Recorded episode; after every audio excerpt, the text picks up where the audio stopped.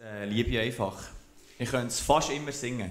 Außer eines weiss ich noch, sorry, in einem, in einem Jungskilager, am Morgen früh um 3 wollten sie aufstehen, um den Sonnenaufgang anzuschauen auf einen Berg. Und dann um 3 Uhr aufstehen, Zelt abbauen, auflaufen. Und ich hatte keine Lust, als Einzige von der Gruppe irgendwie.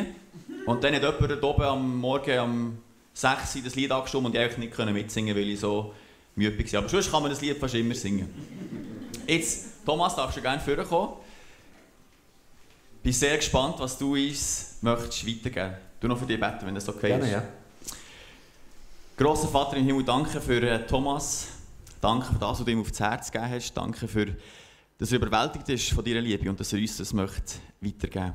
Red du zu ihm, schenke uns offene Herzen, dass wir hören können, was du uns möchtest sagen. Amen. Amen. Lieber Samuel, vielen Dank für die tolle Einleitung, für die Moderation und die herzliche Begrüßung. Danke, dass ich bei euch sein darf. Ich stelle mich noch ganz kurz vor. Hafener Thomas, komme aus Deutschland, bin verheiratet seit elf Jahren mit Regula Hafener, Zürcher Oberländerin. Wir haben uns auf der Krishona Bibelschule kennengelernt. Wir haben drei Kinder. Der älteste, der begleitet mich heute und das freut mich natürlich sehr. Danke, Jonathan, dass du mitgekommen bist.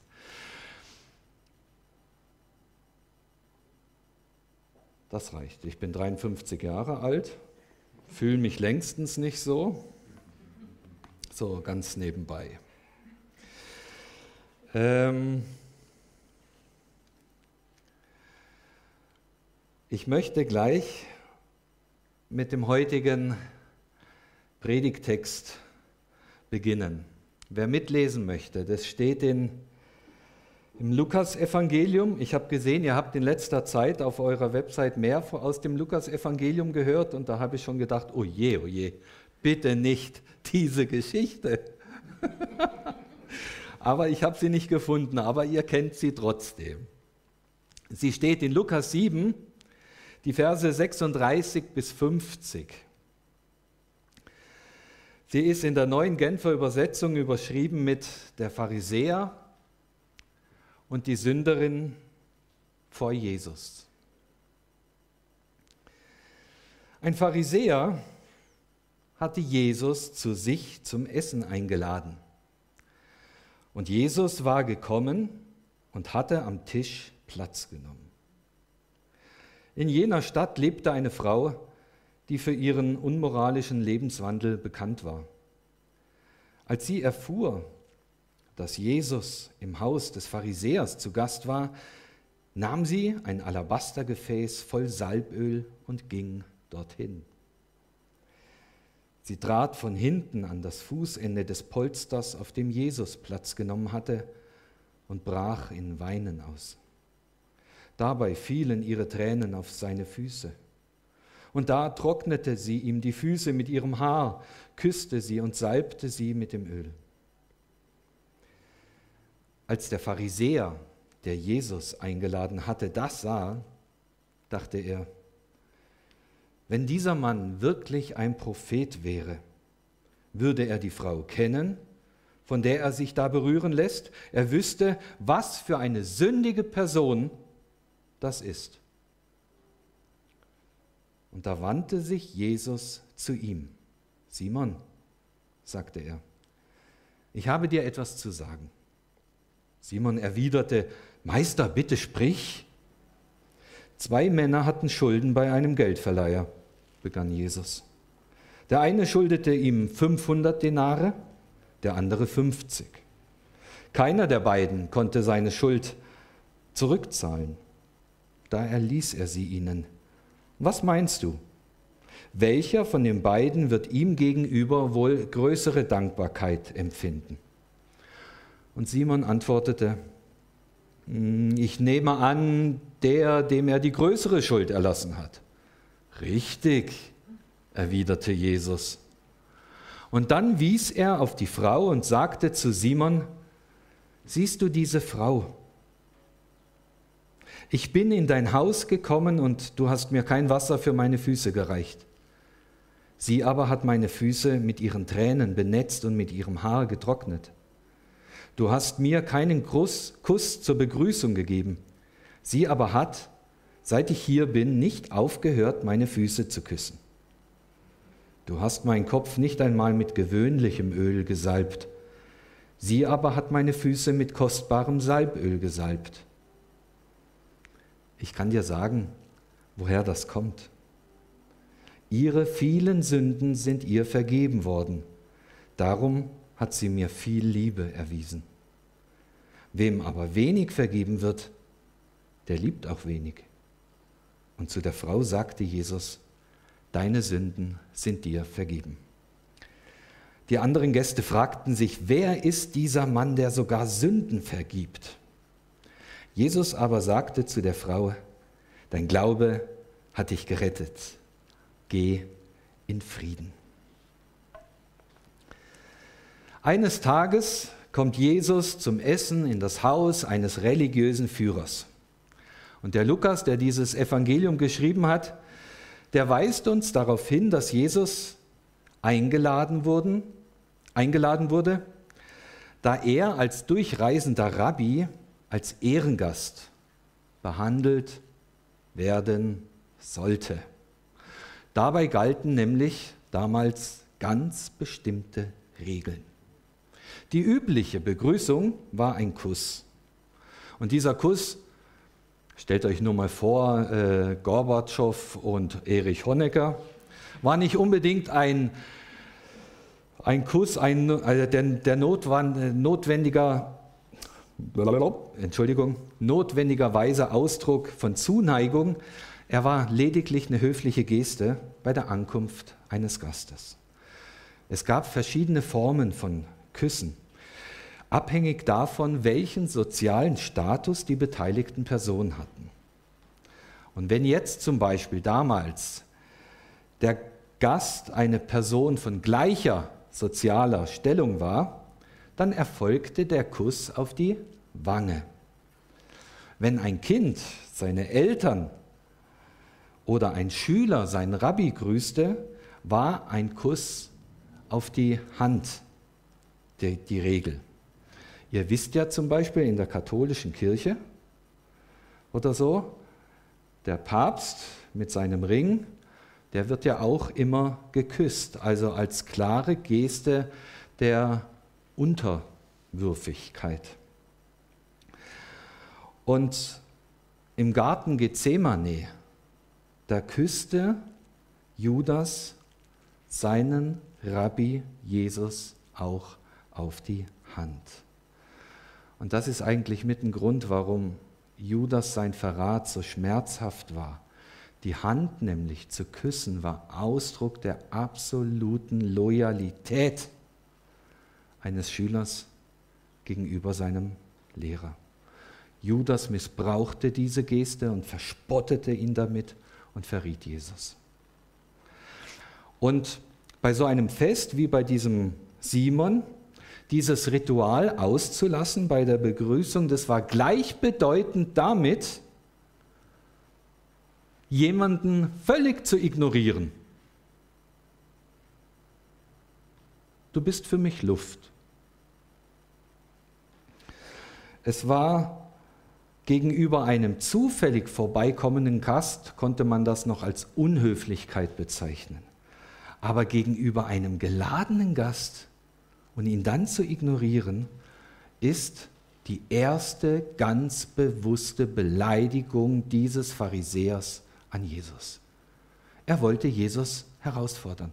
Er wollte Jesus ohne Ende provozieren. Und das noch am besten vor all den Leuten.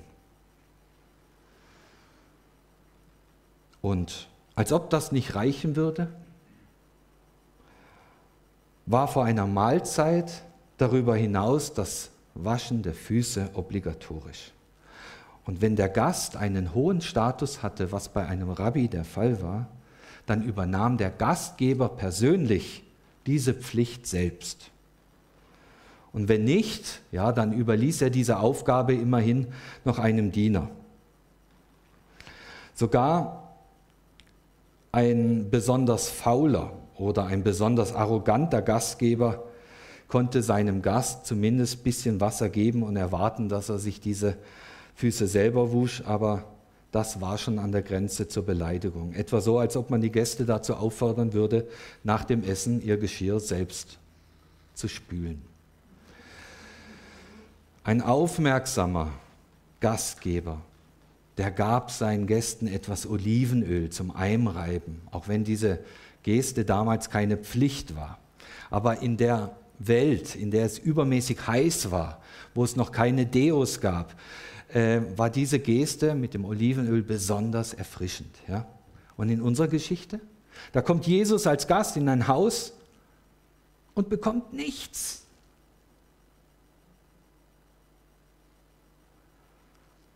Wie oft begegnen wir Menschen oder Situationen, in denen wir wenig oder nichts bekommen von etwas, was uns zustehen würde, was wir uns erhofft haben an, an Respekt oder an Zuneigung. So oft haben wir das schon erlebt, dass wir nichts bekommen. Und was steht dann in eurem Herzen auf? Was bewegt euch dann? Wie fangt ihr an zu reagieren? Was macht die Situation mit euch? Was macht sie mit Jesus? Was macht sie mit anderen Gästen? Das wollen wir uns mal anschauen. Jesus ist kein unbekannter Zimmermann mehr. Er war ein Rabbi, ein bekannter Lehrer, der viele Menschen anzieht. Aber im Haus dieses hohen Pharisäers Simon erwartet ihn keine Begrüßung, kein Wasser für die Füße, kein Öl für die Hände. Ich habe es euch erklärt, das sind keine kleinen Versäumnisse, über die man irgendwie hinwegsehen könnte. Das ist ein bewusster Schlag ins Gesicht. Das Schlimme ist, dass alle Anwesenden das genau wissen. Und diese Spannung in diesem Vorhof, in diesem Haus, ist jetzt mit Händen greifbar. Denn solche Festessen witzigerweise leider nicht bei uns in unserer heutigen Kultur, waren öffentliche Veranstaltungen. Ich wäre auch gerne in Bad Ragaz in das Hotel gegangen und hätte mal geguckt und vielleicht sogar ein Wort erhascht mit Roger Federer und seinen Sponsoren und hätte mal auf den Tisch geguckt, was es alles zu essen gibt und hätte mir da vielleicht ein Häppchen gemopst. Ein Autogramm hätte ich mir ganz sicher geholt. Das ist leider heute bei uns nicht möglich, aber damals war das möglich und es war sogar gewollt. Jeder konnte in den Hof der Reichen kommen, zuschauen, zuhören. Man konnte sehen, wer da war, ja, dieses äh, äh gesehen und gesehen werden. Und da ist ebenfalls diese Frau anwesend. Sie ist eine Prostituierte, als solche auch in dem Ort bekannt.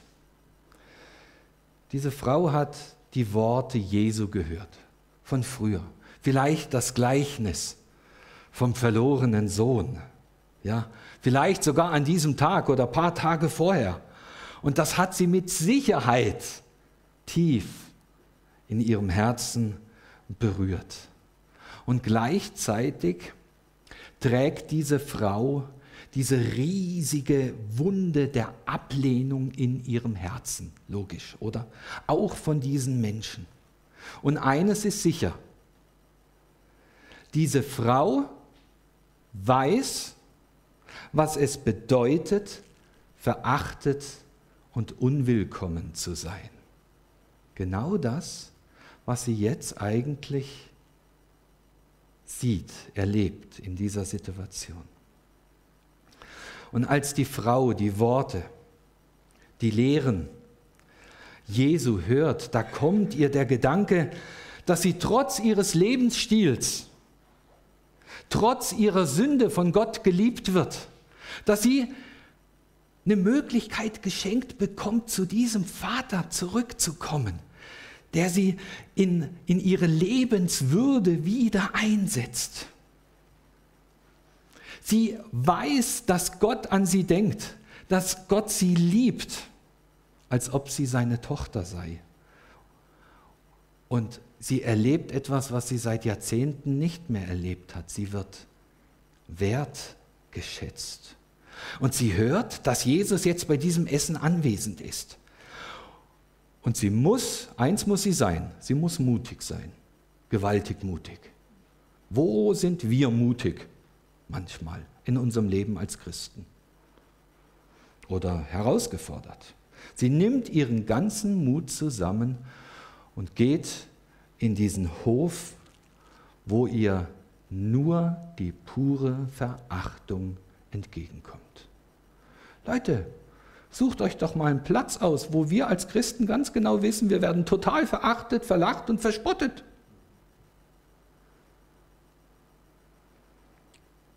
Sie ist aber überwältigt von dem Gedanken an Gottes Liebe.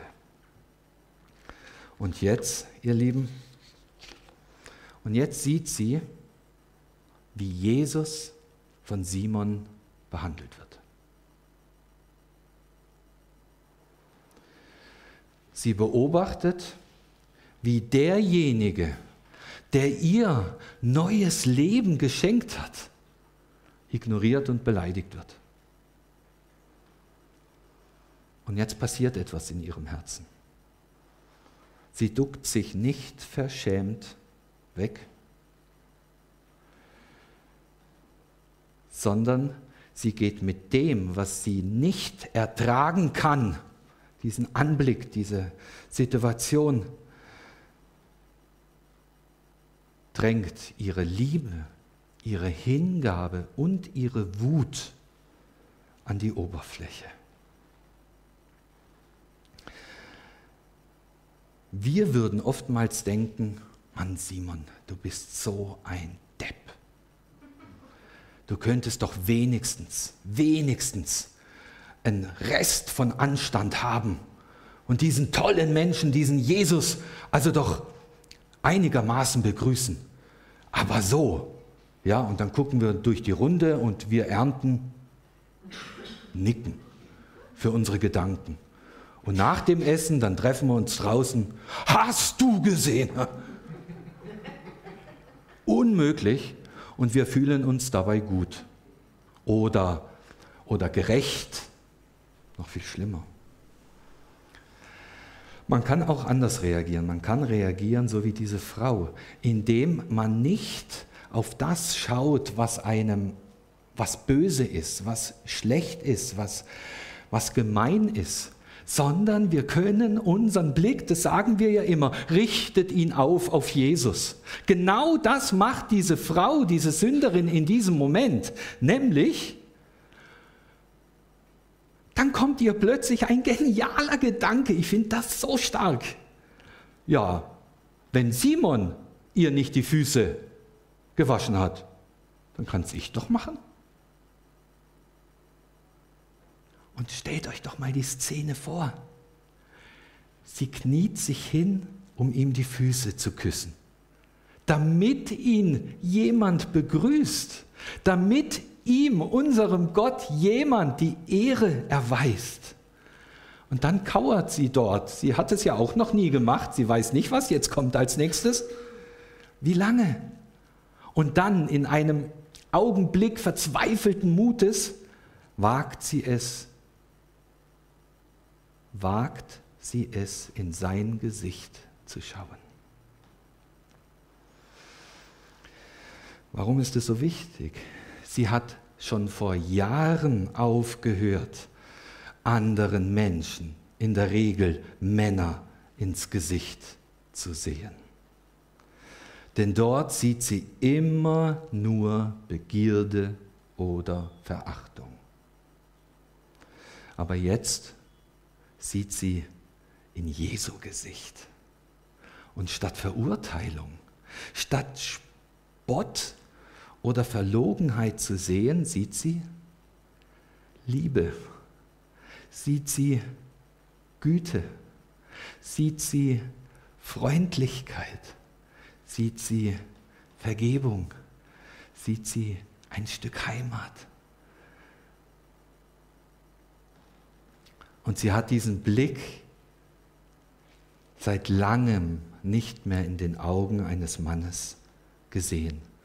Und nun sieht sie in die Augen des besten Menschen, den sie je kannte.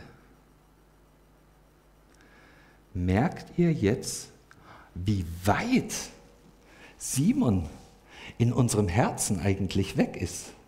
Seht ihr, wie weit unsere Wut, unsere Enttäuschung, unsere Selbstgerechtigkeit, unsere Angst, unsere, unser Zweifeln weg ist, obwohl er gegenwärtig ist. Das ist mit dem Blick auf Jesus eigentlich gemeint. Er liebt sie. Er liebt dich. Er liebt mich. Nicht als Objekt, sondern als Tochter und als Sohn.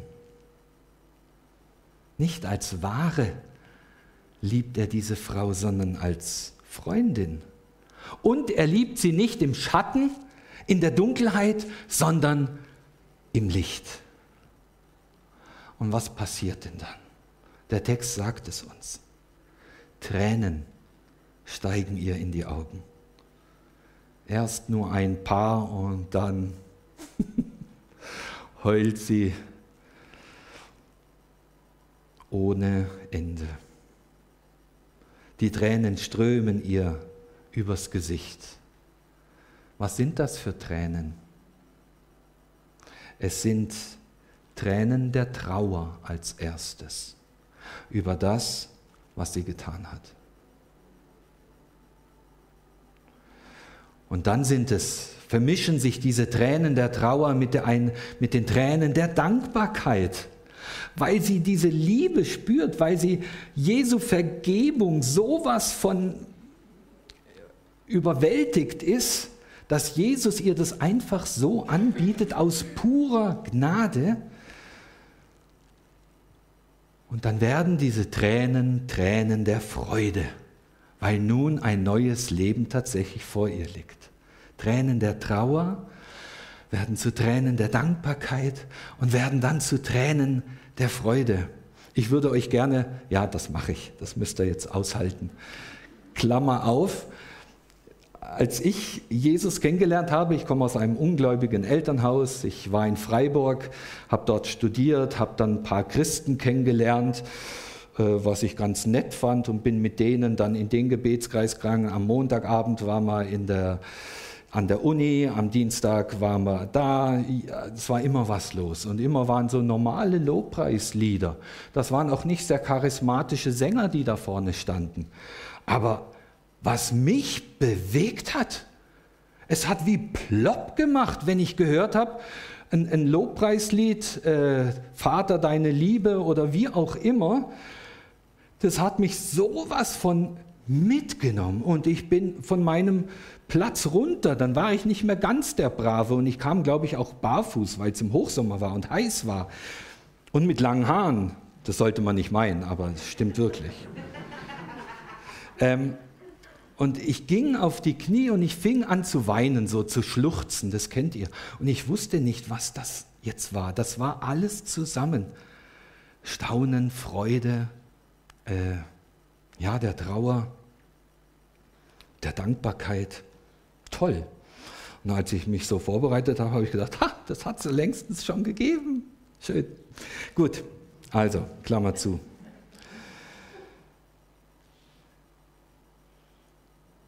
Die Frau denkt nicht nach.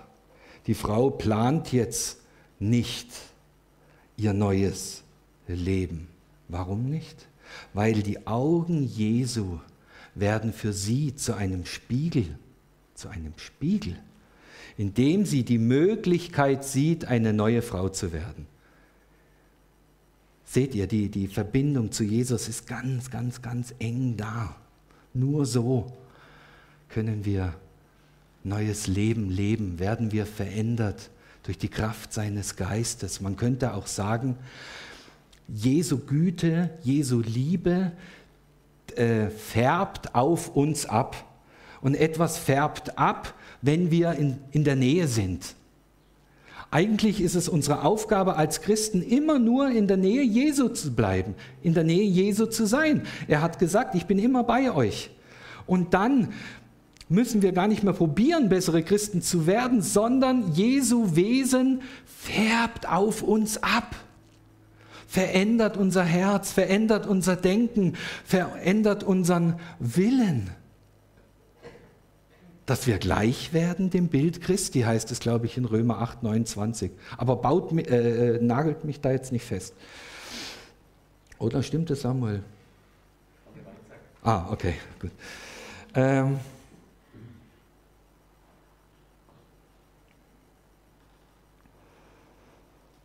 und sie kann in diesem Moment neu anfangen und sie fängt mit Jesus an. Sie fängt mit Jesu Füßen an von Simon nicht gewaschen, nun sind sie nass von ihren Tränen. Die Frau macht sich Gedanken darüber, jetzt ganz praktisch, das finde ich ja so cool. Wir denken ja auch immer sehr praktisch. Ja? Äh, und dann, jetzt macht sich die Frau Gedanken darüber, wie sie die Füße von Jesus wieder trocken kriegt. Die Szene ist irre. Und es hat überhaupt keinen Sinn, verschämt zu Jesus zu blicken oder zu einem seiner Diener und zu sagen, könntest du mir bitte ein Handtuch bringen? Sie würde niemals eins bekommen. Simon würde ihr nie auch nur irgendetwas tun. Und dann lässt sie spontan ihr Haar herunter. Und das, ihr Lieben, ist ein weiterer schwerwiegender Verstoß gegen die Etikette von damals gewesen. Ja? Eine Frau in der Öffentlichkeit trägt ihr Haar immer aufgesteckt. Immer. Sie lässt es in der Gegenwart, in der Öffentlichkeit, auch in der Gegenwart von Männern nie offen.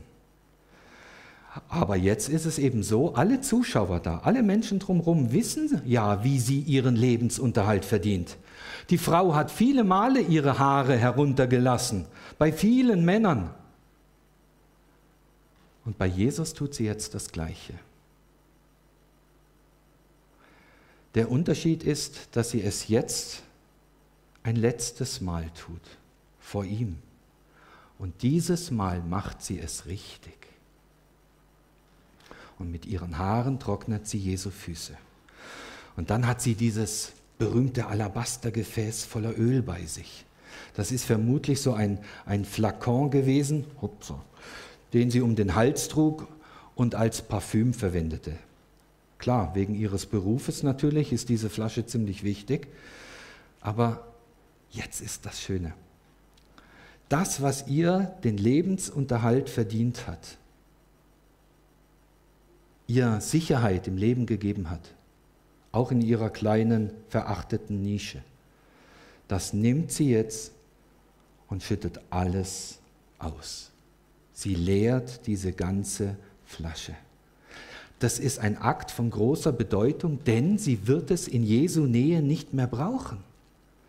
Sie schüttet im wahrsten Sinn des Wortes ihr altes Leben weg. Sie ist eine Sünderin, er ist ein heiliger Mann. Also gießt sie das Öl über Jesu Füße. Sie bedeckt sie über und über mit Küssen. Warum? Sie wurde von seiner reinen Güte so zerbrochen, aber auch wiederhergestellt, dass sie völlig vergessen zu haben scheint, wer sie ist, wo sie ist. Welche Freiheit kommt da zum Ausdruck? Und ohne Scheu schüttet sie sich selbst in grenzenloser Liebe und Dankbarkeit Jesus aus. Einmal tief durchschnaufen. Simon schaut der ganzen Szene die ganze Zeit zu. Keiner sagt was. Simon denkt sich bloß, hey, Moment mal, das Essen verläuft jetzt nicht ganz nach Plan. Und als er die Szene beobachtet, da denkt er sich, naja, Jesus ist es wohl doch nicht der Messias. Denn wäre er ein nur halbwegs guter Prophet, ja, dann wüsste er, wer diese Frau ist. Und dann würde er sich nach dem Gesetz Mose auf keinen Fall von ihr berühren lassen. Aber Jesus, der weiß doch, wer diese Frau ist. Und er weiß aber auch, wer Simon ist. Und so ist unser Gott.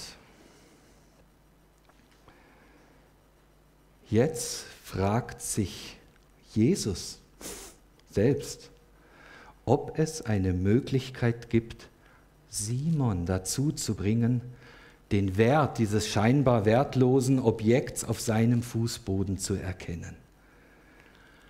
Also Jesus ringt in diesem Moment auch schon ganz fest um dieses verhärtete Herz von Simon, um diesen Menschen Simon. Und deswegen erzählt er jetzt eine kleine Geschichte. Zwei Männer hatten Schulden bei einem Geldverleiher. Wer sich damals verschuldete, war nicht gern äh, gut angesehen. Beide Männer schuldeten Geld, keiner konnte es zurückzahlen. Und der einzige offensichtliche Unterschied zwischen ihnen bestand darin, dass einer höher verschuldet war als der andere. Das war offensichtlich. Das sagt uns der Text. Aber, beziehungsweise und, und der einzige wirkliche Unterschied bestand nämlich darin, dass der mit der höheren Schuld sich bewusst war, dass er sich in einer verzweifelten Lage befand. Als sie nicht zahlen konnten, so erzählt Jesus, macht der Geldverleiher ihnen ein Angebot, dem sie nicht widerstehen können. Beiden wird die Schuld erlassen. Ein simples Bild, Geschichte. Und nun fragt Jesus Simon, bei wem steht jetzt wohl die Welt Kopf? Wer von beiden spürt denn größere Erleichterung, größere Freude, größere Dankbarkeit, größere Liebe für den, der ihm diese Schuld so gnädig erlassen hat? Der mit der kleinen Schuld oder der mit der großen Schuld? Mei, mei, mei, das können ja also, das können ja schon Zweijährige beantworten. Und der Simon, der setzt jetzt zu einer Antwort an, der weiß, in welche Richtung da Jesus lavieren möchte und meint, ja, ja, ich vermute. Die Antwort ist offensichtlich, aber Simon möchte es nicht zugeben.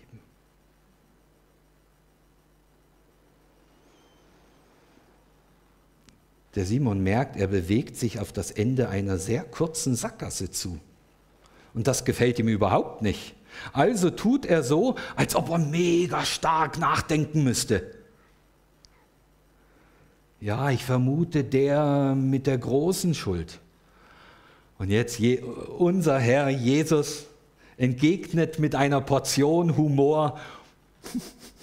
Du hast recht. Sechser Simon. Sechs plus. Die Lehre und die Worte von Jesus, die stehen damals als auch heute in krassem Gegensatz zu unserem Denken. Ist es euch schon mal begegnet? Habt ihr es selbst schon mal gemacht oder erlebt? Ich glaube ja. Wir sind doch der Auffassung, dass die Menschen am ehesten in der Lage sind zu lieben, die im Leben alles richtig gemacht haben. Oder? Gesunde Menschen mit einer gesunden Portion Selbstbewusstsein und mit nur wenig Dingen, die sie bedauern. Ja? Normale Menschen, würde man sagen. Aber so etwas gibt es nicht, ihr Lieben. Damals nicht und heute auch nicht. Jesus sagt, dass die großen Liebenden diejenigen sind, die mit ihrer eigenen Zerbrochenheit konfrontiert und durch große Gnade wiederhergestellt worden sind. Und jetzt, der Samuel, der hat äh, euch schon einen seiner Lieblingstexte gesagt aus der Bibel. Jetzt finde ich, schließt sich eines der großartigsten Gespräche der ganzen Bibel an. Im Text steht, ja, schaut nach, dass Jesus sich der Frau zuwendet vor seinen Füßen,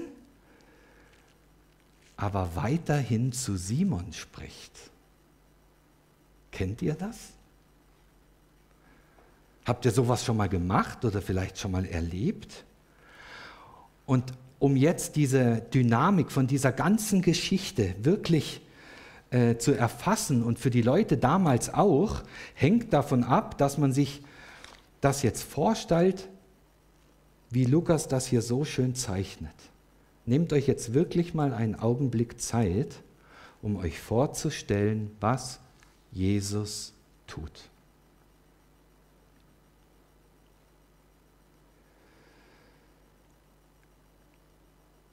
Bis zu diesem Moment fand das Gespräch zwischen Jesus und Simon statt.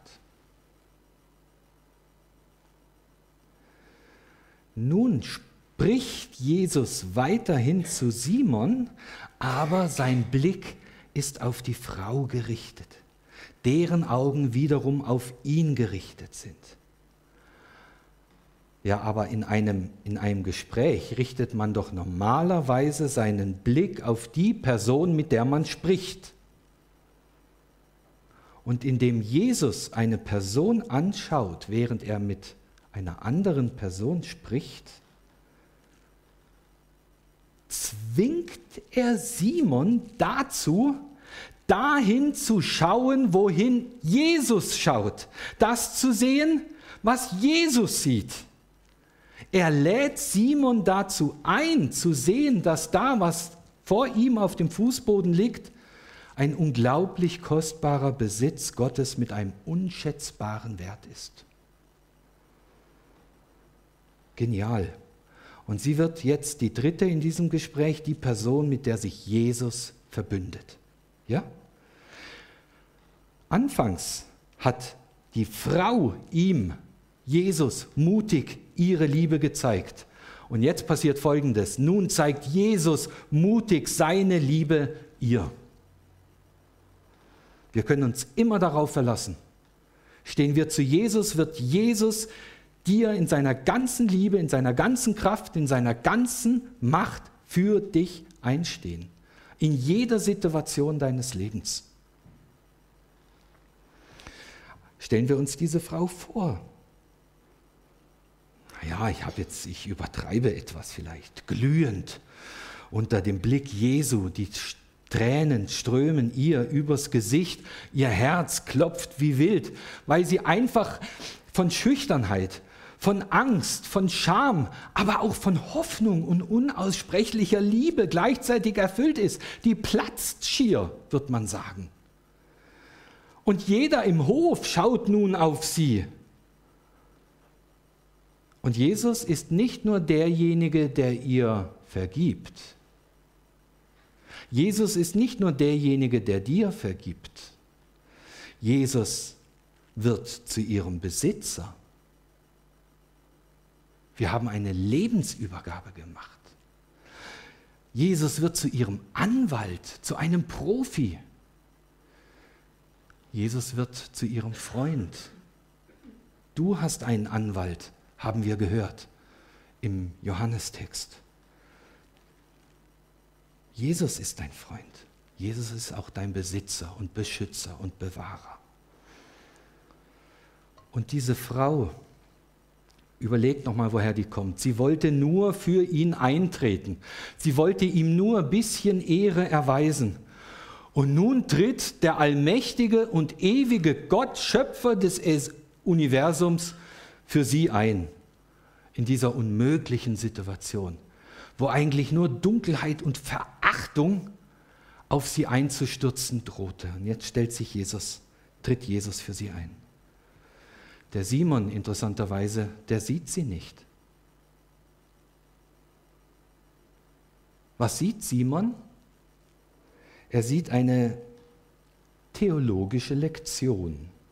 Er sieht Ausschussware ein so unreines Gefäß, dass er es nicht einmal verwenden würde, um seine Katze zu füttern. Er sieht überhaupt nicht, was Jesus sieht. Und so wird aus dieser gewöhnlichen Geste der Höflichkeit von dieser Frau ein Ausdruck ihres Herzens. Und das brauchen wir, auch in unserer heutigen Zeit.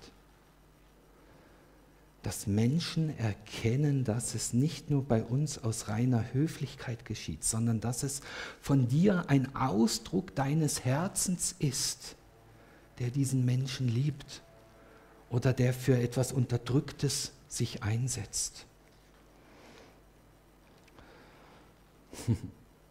Und dann passiert Folgendes. Drum sage ich dir, also er schaut auf die Frau, redet aber immer noch mit Simon, ihre große Schuld ist ihr vergeben.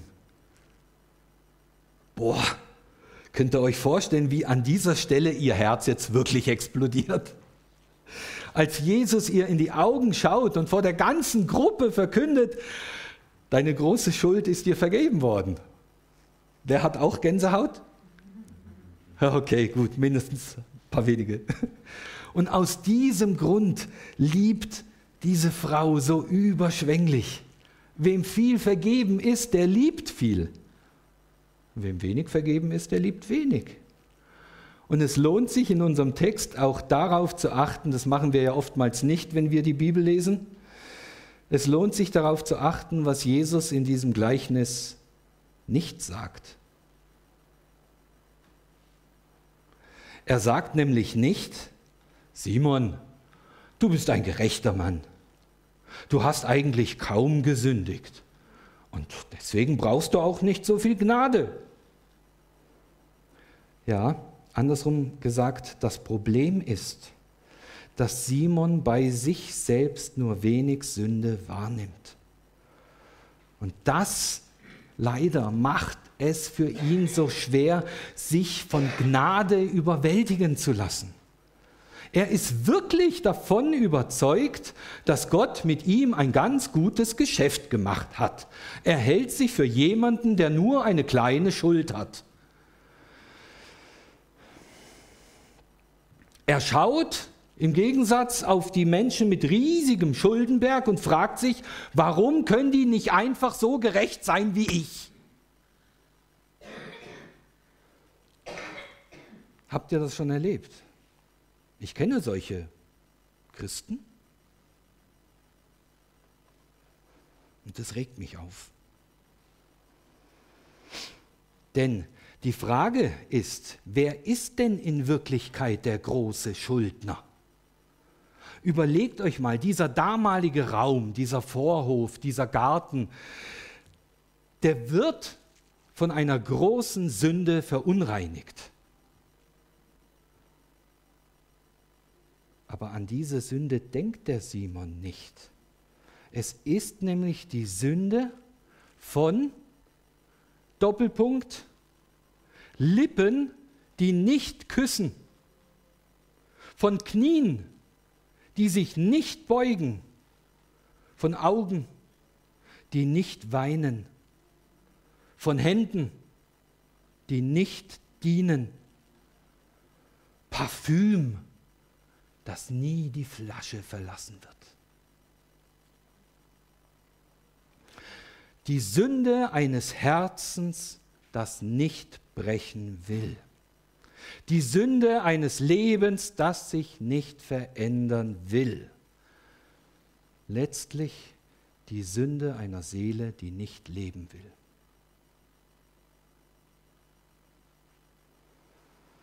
Ihr kennt es. Das größte Gebot ist das Liebesgebot.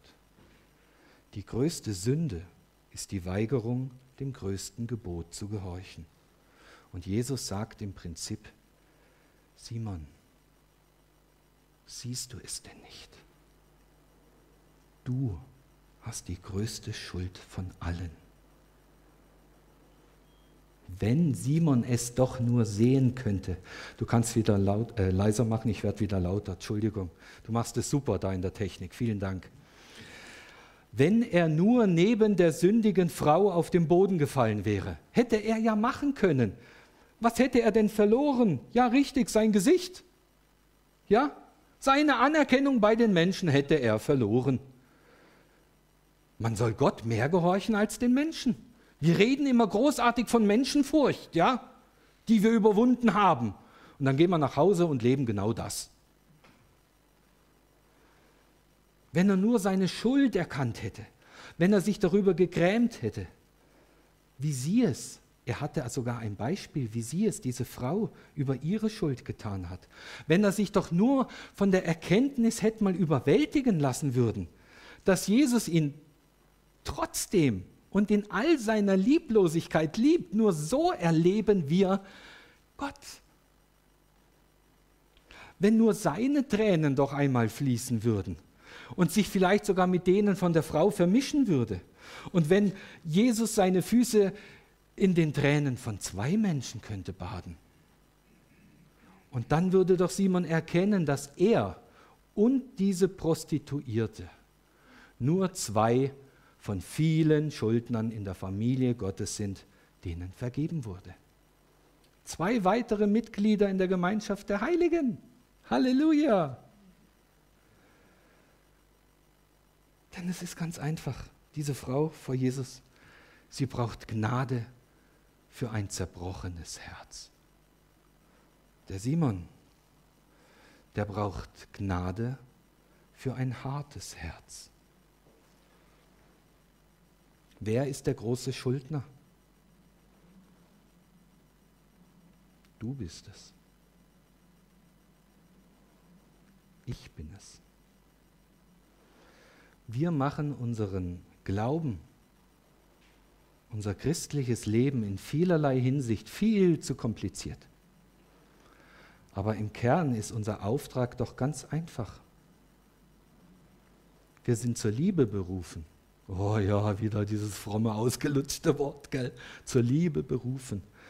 Ja, ich habe dich so lieb, aber das ist es. Eine Frau kommt zu Jesus, deren Leben, deren ganzes Leben von Sünde entstellt ist. Aber sie kniet vor ihm nieder und bringt ihm ein reuiges Herz.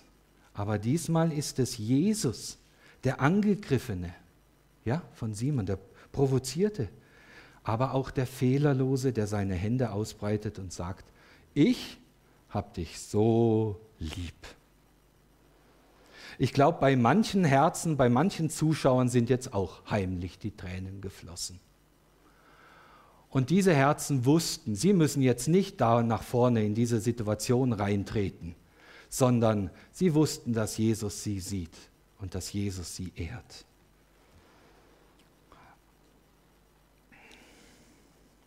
Und ich habe dich so lieb. Das sagt Jesus nicht nur damals, das sagt er auch heute. Das sagt er zu in betrügerischen oder in, in, in, in, ja, in harten Zeiten an, so wie bei uns heute. Er sagt es zu treulosen Freunden, ja, zu verlorenen Söhnen. Er sagt es zu einem Dieb am Kreuz. Und er würde es auch zu Simon sagen, wenn Simon ihn nur lassen würde. Und er sagt es in diesem Blick auch zu uns. Das gilt für dich und für mich. Und das ist der Jesus, der am Kreuz hängt. Jesus ist bereit, deine Unreinheit zu tragen. Und weil er es tut, ist das Leben dieser Frau nicht mehr dasselbe wie vorher. Wem viel vergeben ist, der liebt viel. Und Jesus schaut die ganze Zeit, während er mit Simon sprach, auf die Frau. Und jetzt spricht er sie direkt an. Jetzt ist das mit Simon abgeschlossen. Und jetzt spricht er die Frau direkt an. Dein Vertrauen hat dich gerettet. Gehe in Frieden. Wahnsinn. Ihr Lieben, die Prostituierte, die kennt viele, viele Emotionen. Sie kennt Angst, sie kennt Schuld, sie kennt Schmerz, sie kennt Wut, sie kennt Scham, sie kennt manchmal vielleicht Freude Sie kennt mit Sicherheit Einsamkeit, aber Frieden, Shalom an Leib, Geist und Seele. Nie. Und Jesus sagt jetzt im Grunde, liebe Frau, geh in einem Frieden, dem diese Menschen, die dich verurteilen und verachten, nichts anhaben können. Trage deinen Kopf hoch. Liebe Frau, gehe hier nicht als verachteter, als unreiner Gegenstand weg, der von den sogenannten Gerechten beschämt wurde. Shalom, geh hier als Tochter des Königs weg. So groß ist die Macht der Liebe. Amen.